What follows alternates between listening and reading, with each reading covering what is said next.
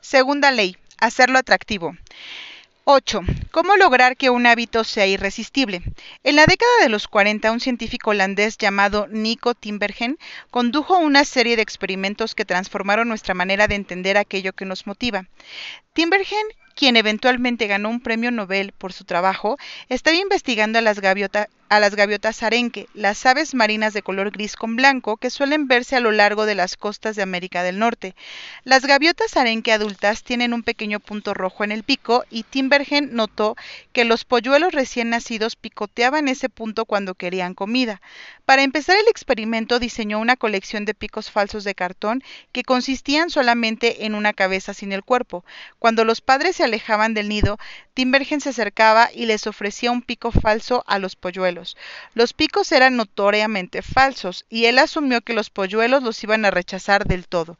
Sin embargo, cuando las pequeñas gaviotas vieron la mancha roja en el pico de cartón, comenzaron a picotearla exactamente como si fuera parte del pico de su madre. Tenían una clara preferencia por aquellas manchas rojas, como si estuvieran genéticamente programadas desde su nacimiento. Pronto, Timbergen descubrió que entre más grande era la mancha, más rápido los polluelos la picoteaban. Más adelante creó un pico con tres grandes manchas rojas.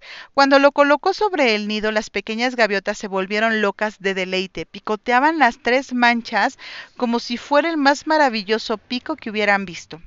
Timbergen y sus colegas descubrieron un comportamiento similar en otros animales. Por ejemplo, el ganso común es un ave que anida en tierra firme. Ocasionalmente, como la madre se mueve cuando está sentada sobre el nido, uno de los huevos rueda y cae sobre el pasto que está alrededor.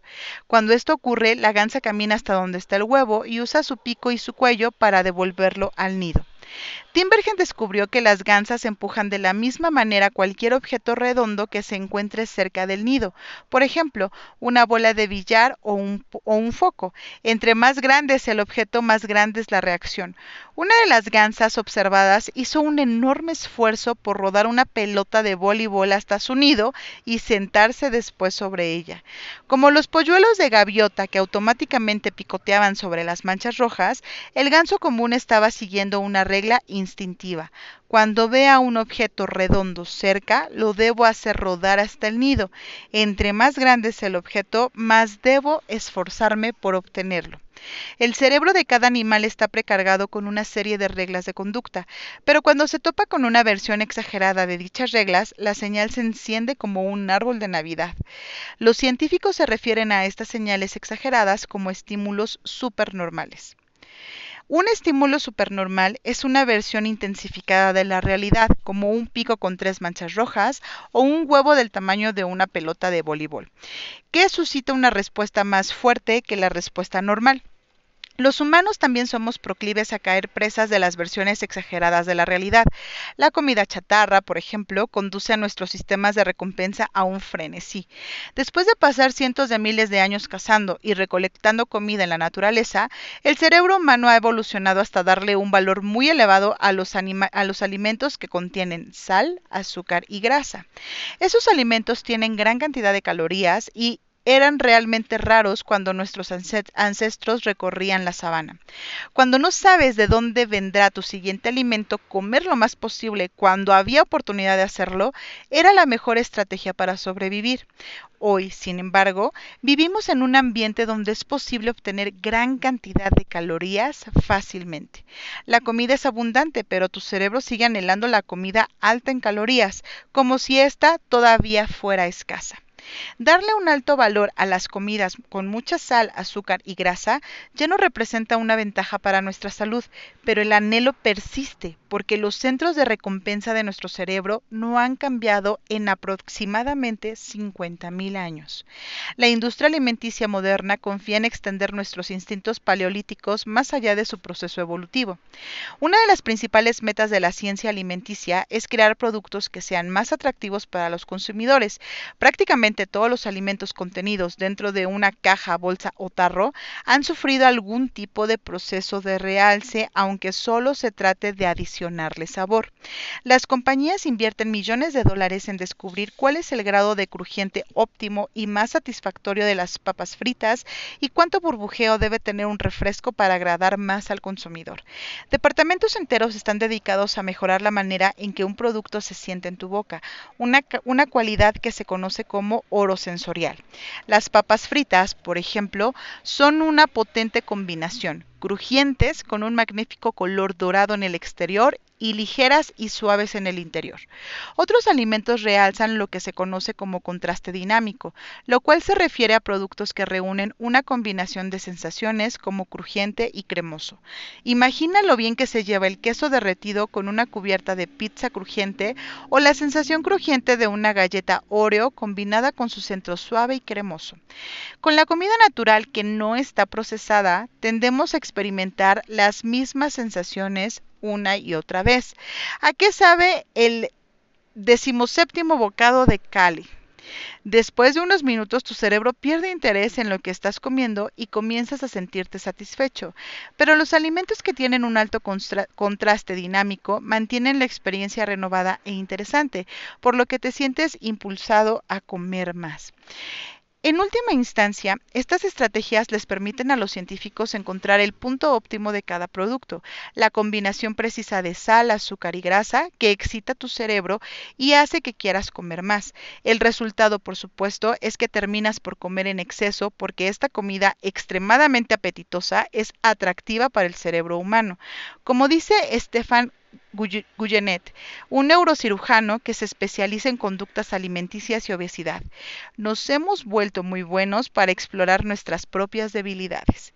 La moderna industria alimenticia y los hábitos de sobrealimentación que ha engendrado son solamente un ejemplo de la segunda ley del cambio de conducta, hacerlo atractivo. Entre más atractiva es una oportunidad, más son las posibilidades de que se convierta en un factor de formación de hábitos. Mira a tu alrededor, la sociedad está llena de versiones de la realidad diseñadas para hacerlas mucho más atractivas que el mundo en el que se desarrollaron nuestros ancestros. Las tiendas muestran maniquís con caderas y pechos exagerados para vender ropa. Las redes sociales nos envían más like y reconocimientos en unos cuantos minutos que los que podemos obtener durante toda una vida en nuestro trabajo y en nuestro hogar. El porno online empalma escenas estimulantes a una velocidad que jamás podríamos replicar en la vida real. Los anuncios publicitarios se crean con una combinación ideal de luz, maquillaje profesional y ediciones con Photoshop. Incluso los propios modelos no se reconocen en la persona que aparece en la imagen final. Estos son los estímulos supernormales de nuestro mundo moderno. Exageran los que son naturalmente atractivos para nosotros y como resultado nuestros instintos enloquecen, conduciéndonos a hábitos de compra excesivos, hábitos de uso abusivo de las redes sociales, hábitos pornográficos, hábitos alimenticios y muchos otros. Si la historia puede usarse como guía, es muy probable que las oportunidades en el futuro sean más atractivas de lo que se ven ahora. La tendencia es que las recompensas se vuelvan más concentradas y los estímulos se vuelvan más seductores. La comida chatarra es una forma más concentrada de calorías que la comida natural. Los licores de alto grado son una forma más concentrada de alcohol que la cerveza. Los videojuegos son una forma más concentrada de jugar que los juegos de mesa. Comparadas con la naturaleza, estas experiencias empaquetadas son difíciles de resistir.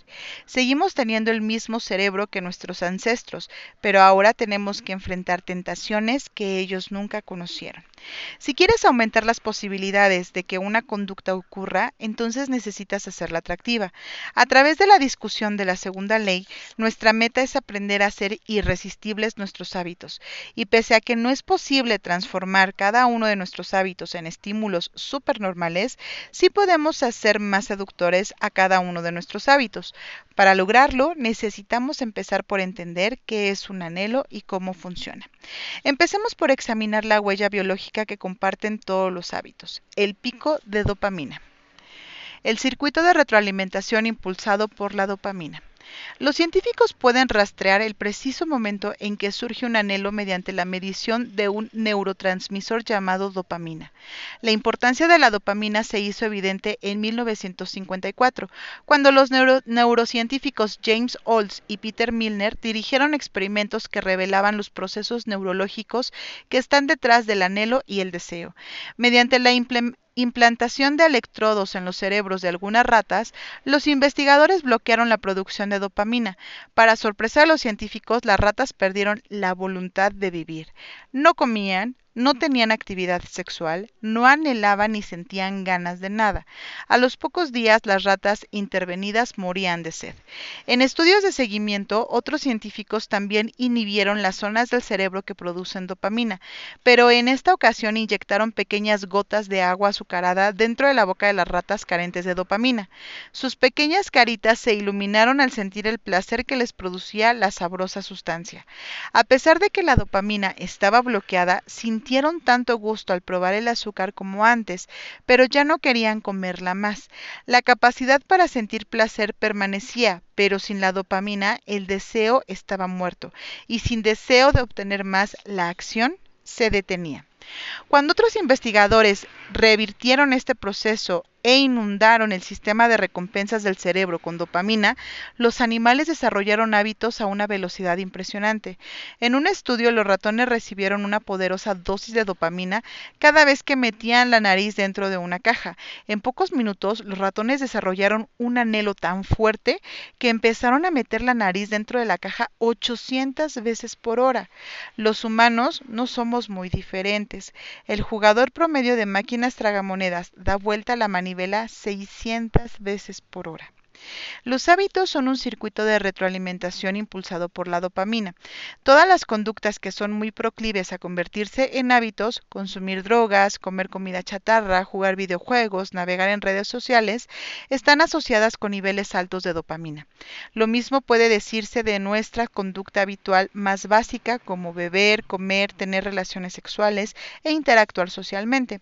Por años, los científicos asumieron que la dopamina solo estaba relacionada con el placer pero ahora sabemos que desempeña un papel central en muchos procesos neurológicos, incluyendo la motivación, el aprendizaje y la memoria, el castigo y la aversión, así como los movimientos voluntarios.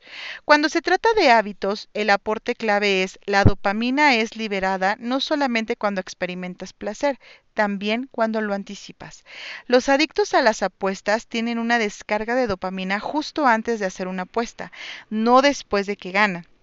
Los adictos a la cocaína obtienen una dosis de dopamina cuando ven la sustancia, no después de que la ingieren. Siempre que puedes predecir que una oportunidad se convertirá en una recompensa, tus niveles de dopamina alcanzan un grado máximo debido a la anticipación. Y cuando la dopamina se eleva, lo mismo ocurre con tu motivación para actuar. Es la anticipación de la recompensa, no su obtención, lo que hace que nos pongamos en acción. Es muy interesante saber que el sistema de recompensas que activa en el cerebro cuando recibes una recompensa es el mismo sistema que se activa cuando anticipas dicha recompensa. Esta es una de las razones por las que la anticipación de una experiencia suele sentirse mejor que su obtención. Cuando eres niño, pensar en la mañana de Navidad puede ser mejor que abrir los regalos. Cuando eres adulto, soñar despierto acerca de tus siguientes vacaciones puede ser más disfrutable que estar realmente en el lugar. Los científicos se refieren a esto como tu diferencia entre desear y gustar. Tu cerebro tiene muchos más circuitos neurológicos destinados a desear recompensas que a gustar de ellas. Los centros destinados a desear ocupan grandes áreas del cerebro, el tallo cerebral, el núcleo accumbens, el área ventral tegmental, el núcleo estriado dorsal, la amígdala y porciones de la corteza prefrontal. En comparación, los centros del cerebro destinados a gustar son mucho más pequeños. Usualmente se les llama centros hedónicos y están distribuidos como pequeñas islas en todo el cerebro. Por ejemplo, los investigadores han descubierto que 100% del núcleo accumbens es activado cuando se desea algo. Por otra parte, solamente el 10% de la estructura se activa cuando nos gusta algo. El hecho de que el cerebro destine tanto espacio a las regiones responsables de anhelar y desear nos proporciona evidencia adicional de los cruciales que son estos procesos. El deseo es el motor que conduce la conducta. Cada acción se realiza debido a la anticipación que le precede. El anhelo es solo lo que nos conduce a la respuesta. Estas percepciones revelan la importancia de la segunda ley del cambio de conducta. Necesitamos hacer que nuestros hábitos sean atractivos, porque en principio es la expectativa de una experiencia gratificante lo que nos motiva a actuar. Aquí es donde la estrategia conocida como acumulación de tentaciones entra en juego. ¿Cómo usar la acumulación de tentaciones para hacer tus hábitos más atractivos? Ronan Byrne, un estudiante de ingeniería eléctrica de Dublín, Irlanda, disfrutaba de ver Netflix, pero también sabía que debía hacer ejercicio con más regularidad. Poniendo en práctica sus habilidades como ingeniero, Byrne alteró su bicicleta fija y la conectó a su laptop y a su televisión. Luego escribió un programa de computación que permitía ver Netflix solamente si él estaba pedaleando a cierta velocidad. Si bajaba la velocidad durante un tiempo, el programa que estaba viendo se ponía en pausa hasta que él volviera a pedalear nuevamente a la velocidad correcta. Byrne estaba, en palabras de una de sus fans, combatiendo la obesidad con un atracón de Netflix en cada ocasión. También estaba empleando la estrategia de acumulación de tentaciones para que su hábito de hacer ejercicio fuera más atractivo. La acumulación de tentaciones trabaja mediante la unión de una acción que quieres hacer con una acción que necesitas hacer. En el caso de Byrne, él acumuló lo que quería hacer, que era ver Netflix, con lo que necesitaba hacer, que era entrenar bicicleta estacionaria. Los negocios son maestros de la acumulación de tentaciones. Por ejemplo, cuando American Broadcasting Company mejor conocida como ABC, lanzó su horario de programación para los jueves en la noche de la temporada 2014-2015, promovió la estrategia de acumulación de tentaciones a escala masiva. Cada jueves la compañía transmitía de forma consecutiva tres series de televisión creadas por la guionista Shonda Rhimes, Anatomía de Grey, Escándalo y Lecciones del Crimen. Anunciaba la transmisión como TGIT on ABC. Además de promover los programas, ABC animaba a los televidentes a prepararse palomitas, beber una copa de vino y disfrutar de la velada. Andrew Kubitz, jefe de programación de la ABC, describió la idea detrás de la campaña. Vemos la noche del jueves como una oportunidad para que los televidentes, ya sea que se trate de parejas o de mujeres solas, se sienten, se relajen y escapen mientras se divierten y se toman una copa de vino con palomitas. Lo brillante de esta estrategia es que la ABC estaba asociando algo que ellos necesitaban que los televidentes hicieran, ver sus programas, con actividades que los televidentes ya querían hacer, relajarse, tomar una copa de vino y comer palomitas. Con el tiempo la gente comenzó a relacionar al, el ver ABC con la sensación de estar relajado y entretenido. Si bebes vino tinto y comes palomitas a las 8 de la noche todos los jueves, finalmente los jueves a las 8, acaban por ser sinónimo de relajación y entretenimiento. La recompensa se asocia con la señal y el hábito de encender la televisión se vuelve más atractivo. Es más fácil que encuentres una conducta atractiva si puedes hacer tu actividad favorita al mismo tiempo.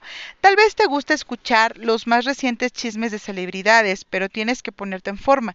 Usando la estrategia de acumulación de tentaciones, podrías leer los tabloides y ver los programas sobre celebridades solamente cuando vayas al gimnasio. Quizá quieres hacerte una pedicura, pero también tienes que revisar tu bandeja de correos electrónicos. Solución, ve que te hagan la pedicura y mientras lo hacen, aprovecha para actualizar tu bandeja de correos electrónicos. La acumulación de tentaciones es una manera de aplicar una teoría psicológica conocida como el principio de Premack, llamada así debido al trabajo del profesor David Premack. El principio afirma que las conductas más probables reforzarán las conductas menos probables. En otras palabras, aun si realmente no quieres procesar tus correos electrónicos atrasados, empezarás a estar condicionada a hacerlo si ello significa que al mismo tiempo vas a hacer algo que realmente te gusta mucho. Puedes incluso combinar la acumulación de tentaciones con la acumulación de hábitos de la que hablamos en el capítulo 5 para crear una serie de reglas que guíen tu conducta. La fórmula de acumulación de hábitos más la acumulación de tentaciones es 1. Después del hábito actual, yo haré el hábito que necesito. 2. Después del hábito que necesito, yo haré el hábito que quiero. Si quieres leer las noticias, pero necesitas expresar más gratitud, 1. Después de tomar mi café por la mañana, mencionaré una cosa que sucedió el día anterior y por la cual estoy muy agradecido, lo que necesito. 2. Después de dar las gracias por lo sucedido, voy a leer los periódicos, que es lo que quiero. Si quieres ver deportes, pero necesitas hacer llamadas de ventas, 1. Después de regresar de comer, llamaré a tres clientes potenciales, que es lo que necesito. Después de llamar a los tres clientes potenciales, veré lo que se transmite en el canal deportivo, que es lo que quiero. Si quieres revisar tu cuenta de Facebook, pero necesitas hacer más ejercicio, 1. Después de sacar mi teléfono, haré 10 burpes, lo que necesito. 2. Después de hacer mis 10 burpes, revisaré mi cuenta de Facebook, que es lo que quiero hacer. La esperanza es que finalmente sientas deseos de llamar a tres clientes o de hacer 10 burpes porque sabes que cuando hayas concluido podrás ver los programas deportivos que te gustan o revisar tu cuenta de Facebook. Hacer lo que necesitas hacer significa que tendrás la oportunidad de hacer lo que te gusta. Empecemos este capítulo, empezamos este capítulo discutiendo los estímulos supernormales, los cuales son versiones aumentadas de la realidad que incrementan nuestro deseo de realizar acciones. La acumulación de tentaciones es una manera de crear una versión aumentada de cualquier hábito mediante su conexión con algo que tú quieres hacer. Diseñar un hábito realmente irresistible es una tarea difícil, pero esta estrategia sencilla se puede emplear para hacer que cualquier hábito se vuelva más atractivo de lo que sería de otra manera. Resumen del capítulo. La segunda ley del cambio de conducta es hacerlo atractivo. Entre más atractiva sea una oportunidad, existen más probabilidades de que produzca la formación de nuevos hábitos. Los hábitos son un circuito de retroalimentación conducido por la dopamina. Cuando la dopamina se incrementa, lo mismo ocurre con la motivación para actuar.